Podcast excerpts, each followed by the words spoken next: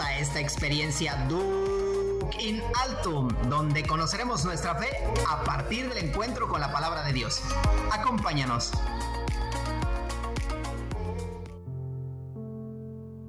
La paz esté con ustedes. Como el Padre me ha enviado, así también yo los envío. Bienvenidos a esta sección de Lección Divina de tu programa favorito Duke in Altum de este segundo domingo del tiempo de Pascua Dispongamos nuestra mente y corazón para alimentarnos de la palabra de Dios. Comencemos. En el nombre del Padre y del Hijo y del Espíritu Santo. Amén. Hagamos la oración al Espíritu Santo.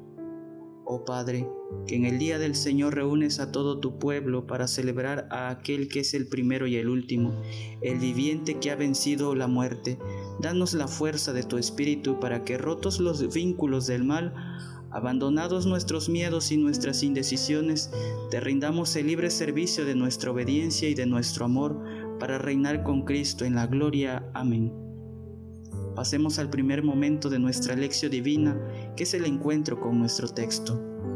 Explora los detalles que se presentan, imagina la escena, destaca los elementos que llaman tu atención o te son muy significativos. Disfruta de esta lectura atenta del Santo Evangelio según San Juan. Gloria a ti, Señor. Al anochecer del día de la resurrección, estando cerradas las puertas de la casa donde se hallaban los discípulos por miedo a los judíos, se presentó Jesús en medio de ellos y les dijo, La paz esté con ustedes. Dicho esto, les mostró las manos y el costado. Cuando los discípulos vieron al Señor se llenaron de alegría. De nuevo les dijo Jesús, la paz esté con ustedes. Como el Padre me ha enviado, así también yo los envío. Después de decir esto, sopló sobre ellos y les dijo, reciban el Espíritu Santo. A los que les perdonen los pecados les quedarán perdonados, y a los que no se los perdonen les quedarán sin perdonar. Tomás, uno de los doce, a quien llamaban el gemelo, no estaba con ellos cuando vino Jesús y los otros discípulos le decían, Hemos visto al Señor, pero él les contestó, si no veo en sus manos la señal de los clavos, y si no meto mi dedo en los agujeros de los clavos, y no meto mi mano en su costado, no creeré. Ocho días después estaban reunidos los discípulos a puerta cerrada, y Tomás estaba con ellos. Jesús se presentó de nuevo en medio de ellos y les dijo, La paz esté con ustedes. Luego dijo a Tomás, Aquí están mis manos, acerca tu dedo, trae acá tu mano, métela en mi costado y no sigas dudando si no cree. Tomás le respondió, Señor mío y Dios mío. Jesús añadió, Tú crees porque me has visto, dichosos los que creen sin haber visto. Otros muchos signos hizo Jesús en presencia de sus discípulos, pero no están escritos en este libro. Se escribieron estos para que ustedes crean que Jesús es el Mesías, el Hijo de Dios, y para que, creyendo, tengan vida en su nombre. Palabra del Señor. Gloria a ti, Señor Jesús. Queridos hermanos, después de haber escuchado el Evangelio, tómate el tiempo necesario para releerlo nuevamente y responder a la pregunta, ¿qué dice el texto? Para ello te invito a que subrayes los verbos y acciones que más impactaron tu atención. Para prepararnos a este primer momento, haré lectura al siguiente comentario que nos ayudará a comprender el significado del texto proclamado en su contexto original y poder adentrarnos a la meditación. Estamos ante el primer final del Evangelio de Juan, antes de nuestro texto. El Evangelio ha relatado la escena del sepulcro vacío y la aparición de Jesús a María Magdalena. Después se nos relatará la aparición de Jesús en el lago de Tiberiades y el segundo final del Evangelio que concluye con una impresionante amplificación acerca de las acciones del resucitado que deja abierta para el creyente la puerta de una relación interminable con Jesús, Señor de la vida. El texto evangélico que escuchamos nos presenta dos escenas. La primera se sitúa en el primer día de la semana, nombre clásico para indicar el día de la resurrección, es decir, el domingo. Tiene dos momentos. la presencia de Jesús con los discípulos sin Tomás y el diálogo de estos con Tomás. La escena siguiente es ocho días después, cuando Jesús vuelve a estar con los discípulos y habla con Tomás. Después, la primera conclusión del Evangelio. Al atardecer de aquel día, el primero de la semana, los discípulos están viviendo un día extraordinario. El día siguiente al sábado, en el momento en el que viene escrito el cuarto Evangelio, es ya para la comunidad el día del Señor, es decir, el domingo, y tiene más importancia que la tradición del sábado para los judíos. Mientras estaban cerradas las puertas, una anotación para indicar que el cuerpo de Cristo resucitado, aun siendo reconocible, no está sujeto a las leyes ordinarias de la vida humana. Paz a ustedes. No es un deseo, sino la paz que había prometido cuando estaban afligidos por su partida, la paz mesiánica, el cumplimiento de las promesas de Dios, la liberación de todo miedo, la victoria sobre el pecado y sobre la muerte, la reconciliación con Dios, fruto de su pasión, don gratuito de Dios. Se repite por tres veces en este pasaje, como también la introducción se repite más adelante de modo idéntico. Les mostró las manos y el costado. Jesús refuerza las pruebas evidentes y tangibles de que es Él el que ha sido crucificado. Solo San Juan recuerda especialmente la herida del costado producida por la lanza de un soldado romano, mientras Lucas tiene en cuenta las heridas de los pies. Al mostrar las heridas, quiere hacer evidente que la paz que Él da viene de la cruz, forman parte de su identidad de resucitado. Los discípulos se alegraron de ver al Señor. Es el mismo gozo que expresa el profeta Isaías al describir el banquete divino, el gozo escatológico que había pronunciado en los discursos de despedida, gozo que ninguno jamás podrá arrebatar. Como el Padre me envió, también yo los envío. Jesús es el primer misionero, el apóstol y sumo sacerdote de fe que profesamos. Después de la experiencia de la cruz y de la resurrección, se actualiza la oración de Jesús al Padre. No se trata de una nueva misión, sino de la misma misión de Jesús que se extiende a todos los que son sus discípulos, unidos a Él como el sarmiento a la vid, como también a su iglesia. El Hijo Eterno de Dios ha sido enviado para que el mundo se salve por medio de él, y toda su existencia terrena, de plena identificación con la voluntad salvífica del Padre, es una constante manifestación de aquella voluntad divina de que todos se salven. Este proyecto histórico lo deja en consigna y herencia a toda la Iglesia y de modo particular dentro de ella a los mismos ordenados. Sopló sobre ellos, el gesto recuerda el soplo de Dios que da la vida al hombre. No se encuentra otro en el Nuevo Testamento. Señala el principio de una creación nueva. Reciban el Espíritu Santo. Después que Jesús ha sido glorificado, viene dado el Espíritu Santo. Aquí se trata de la transición del Espíritu para una misión particular, mientras Pentecostés es la bajada del Espíritu Santo sobre todo el pueblo de Dios. A los que les perdonen los pecados les quedarán perdonados, y a los que no se los perdonen les quedarán sin perdonar. El poder de perdonar o no perdonar los pecados se encuentra también en Mateo de forma más jurídica. Es Dios quien tiene el poder de perdonar los pecados según los escribas y fariseos, como según la tradición. Jesús tiene este poder y lo transmite a su iglesia. En el cuarto Evangelio la expresión se puede considerar de un modo más amplio. Se indica el poder de perdonar los pecados en la Iglesia como comunidad de salvación de la que están especialmente dotados aquellos que participan por su sucesión y misión del carisma apostólico. En este poder general está también incluso el poder de perdonar los pecados después del bautismo, lo que nosotros llamamos sacramento de la reconciliación expresado de diversas formas en el curso de la historia de la Iglesia. Tomás, uno de los doce, llamado el mellizo, se pone en evidencia su carácter dudoso y fácil al desánimo. Uno de los doce es ya una frase hecha, porque en realidad eran once. Dídimo quiere decir mellizo. Nosotros podemos ser mellizos como él, por la dificultad de creer en Jesús, Hijo de Dios, muerto y resucitado. Hemos visto al Señor. Ya antes Andrés, Juan y Felipe, habiendo encontrado al Mesías, corrieron para anunciarlo a los otros. Ahora es el anuncio oficial por parte de los testigos oculares. Si no veo en sus manos la señal de los clavos, y no meto mi dedo en el agujero de los clavos, y no meto mi mano en su costado, no creeré. Tomás no consigue creer a través de los testigos oculares, quiere hacer su experiencia. El Evangelio es consciente de la dificultad de cualquiera para creer en la resurrección, especialmente a aquellos que no han visto al Señor. Tomás es su intérprete.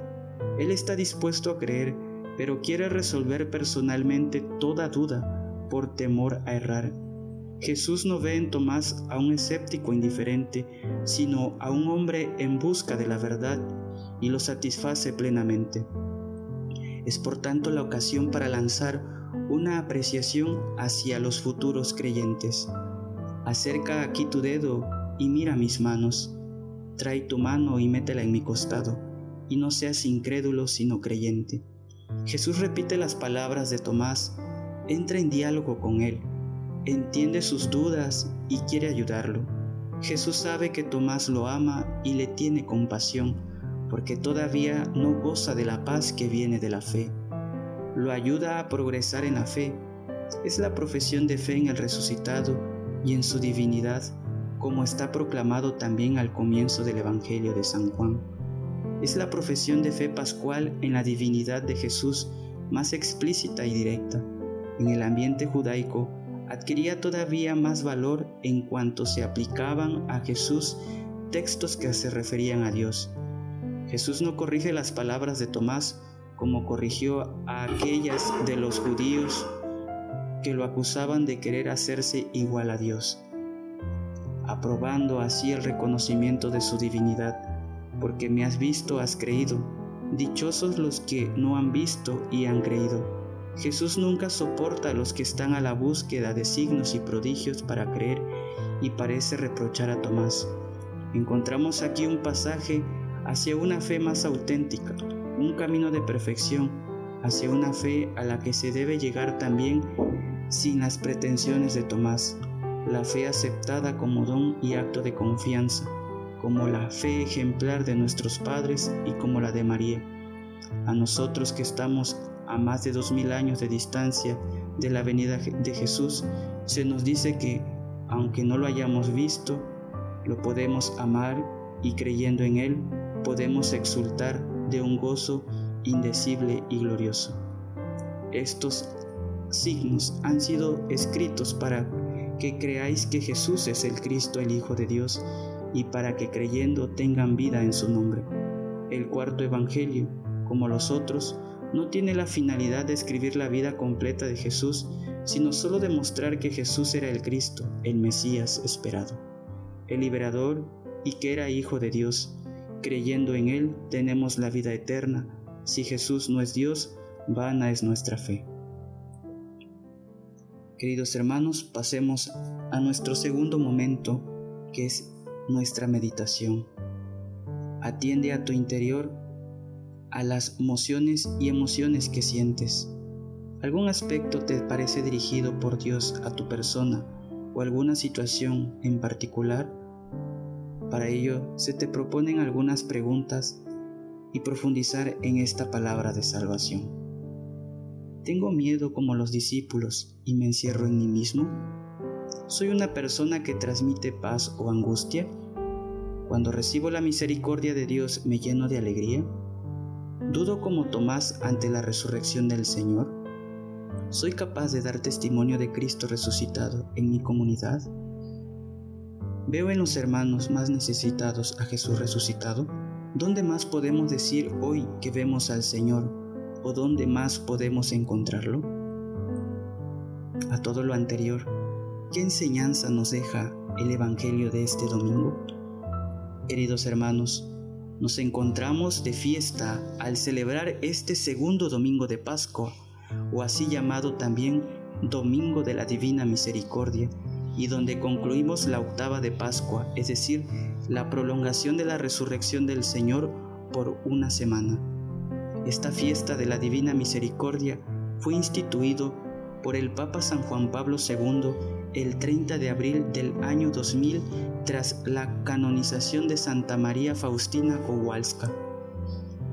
De misericordia y de bondad divina está llena el Evangelio de este domingo. En ella se narra que Jesús después de la resurrección visitó a sus discípulos, atravesando las puertas cerradas del cenáculo. San Agustín explica que las puertas cerradas no impidieron la entrada de ese cuerpo en el que habitaba la divinidad. Aquel que naciendo había dejado intacta la virginidad de su madre, pudo entrar en el cenáculo a puerta cerrada. La visita del resucitado no se limita al espacio del cenáculo, sino que va más allá para que todos puedan recibir el don de la paz y de la vida con el soplo creador.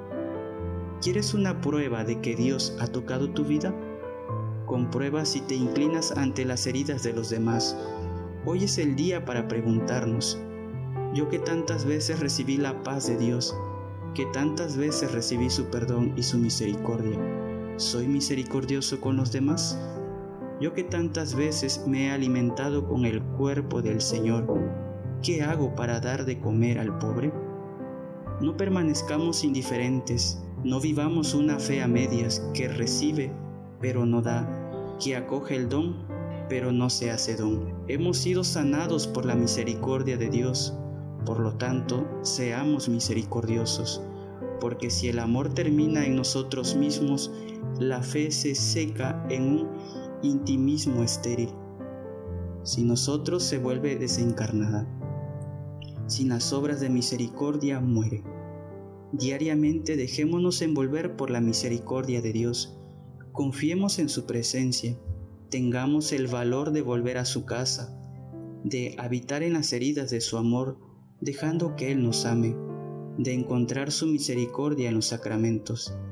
Sentiremos su ternura tan hermosa, sentiremos su abrazo y seremos también nosotros más capaces de misericordia, de paciencia, de perdón y de amor.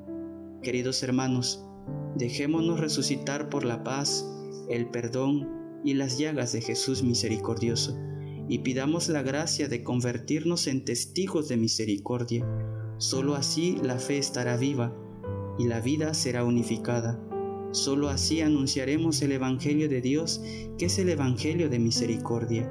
Esta es la misión de la Iglesia asistida constantemente por el Paráclito, llevar a todos el alegre anuncio, la gozosa realidad del amor misericordioso de Dios para que, como dice San Juan, crean que Jesús es el Cristo, el Hijo de Dios, y para que creyendo tengan vida en su nombre.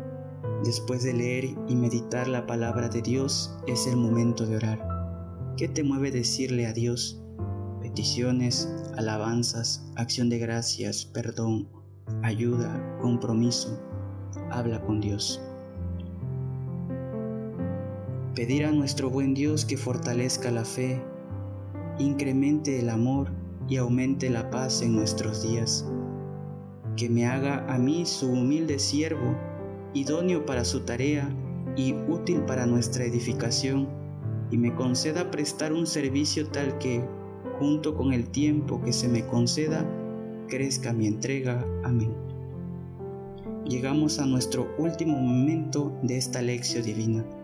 Ponte delante del crucificado o de alguna imagen que te inspire en este momento de contemplación y pregúntate, ¿cómo interiorizo la palabra de Dios que he meditado? ¿Qué compromiso me hace tomar el texto?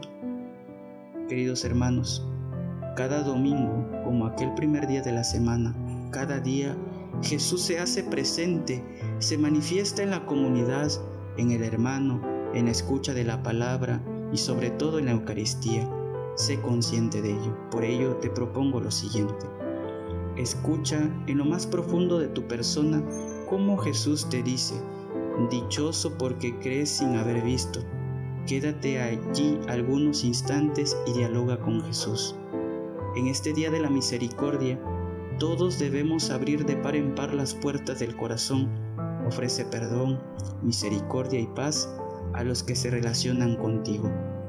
Procura también en tu encuentro con los que te rodean sembrar la paz de Jesús resucitado.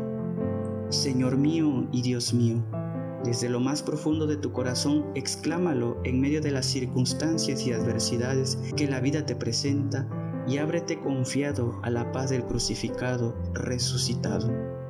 Finalmente, pide al Espíritu Santo que te otorgue la fuerza necesaria, el vigor y la valentía para anunciar a Cristo resucitado. Queridos hermanos, con este último momento culminamos esta lección divina. Por ello te invito a decir, Gloria al Padre y al Hijo y al Espíritu Santo, como era en el principio, ahora y siempre, por los siglos de los siglos. Amén. Gracias por acompañarnos en la meditación de esta lección divina. Los esperamos en el próximo episodio para seguir meditando la palabra de Dios. Que Dios los bendiga y hasta la próxima. Y recuerda, Laudetur Jesus Christus, alabado sea Jesucristo.